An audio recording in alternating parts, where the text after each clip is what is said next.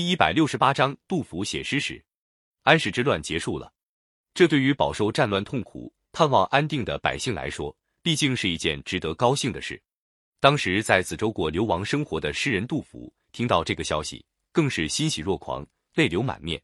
杜甫，字子美，他跟李白一样，是唐代最著名的大诗人之一，在文学史上把他们合称李杜。杜甫原是河南巩县人，生长在一个没落的官僚家庭，从小就下苦功读书，也游历了许多名山大川，写了不少优秀的诗歌。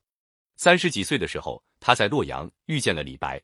杜甫比李白小十一岁，两个人性格不一样，但是共同的志趣和爱好使他们成为亲密的好友。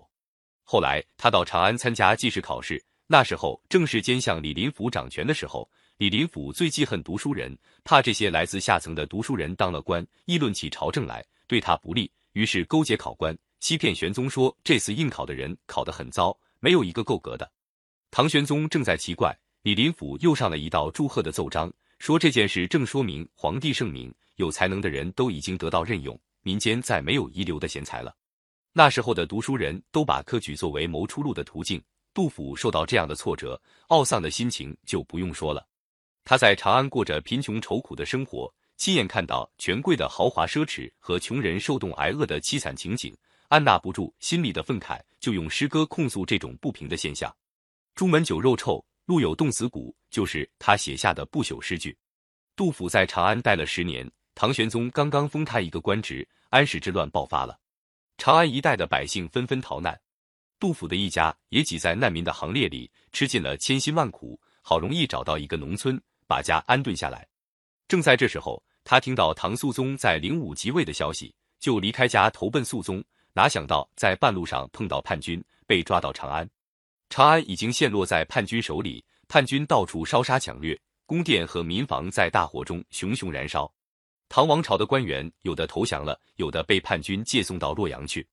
杜甫被抓到长安以后，叛军的头目看他不像什么大官，就把他放了。第二年。杜甫从长安逃了出来，打听到唐肃宗已经到凤翔，就赶到凤翔去见肃宗。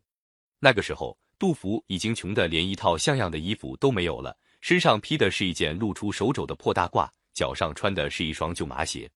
唐肃宗对杜甫长途跋涉投奔朝廷表示赞赏，派他一个左拾遗的官职。左拾遗是个谏官，唐肃宗虽然给杜甫这个官职，可并没重用他的意思。杜甫却认真的办起事来。过了不久，宰相房棍被唐肃宗撤了。杜甫认为房棍很有才能，不该把他罢免，就上了奏章向肃宗进谏。这一来得罪了肃宗，亏得有人在唐肃宗面前说了好话，才把他放回家去。唐军收复长安以后，杜甫也跟着许多官员一起回到长安。唐肃宗把他派到华州做个管理祭祀、学校工作的小官。杜甫带着失意的心情来到华州。那时候，长安、洛阳虽然被官军收复了，但是安史叛军还没消灭，战争还很激烈。唐军到处拉壮丁补充兵力，把百姓折腾得没法过活。有一天，杜甫经过石壕村，时间已经很晚了。他到一家穷苦人家去借宿，接待他的是老农夫妻俩。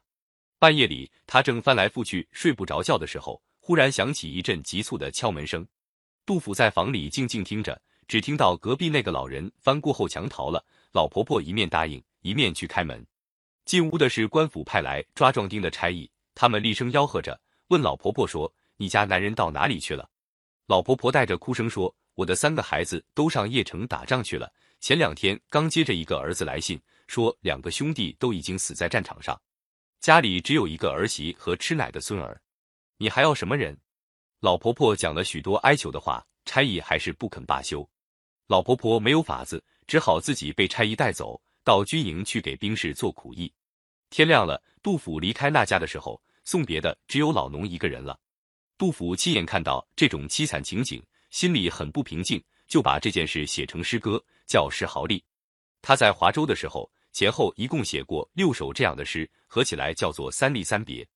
由于杜甫的诗歌大多是写安史之乱中人民的苦难，反映了唐王朝从兴盛到衰落的过程。所以人们把他的诗篇称作诗史。第二年，他辞去了华州的官职。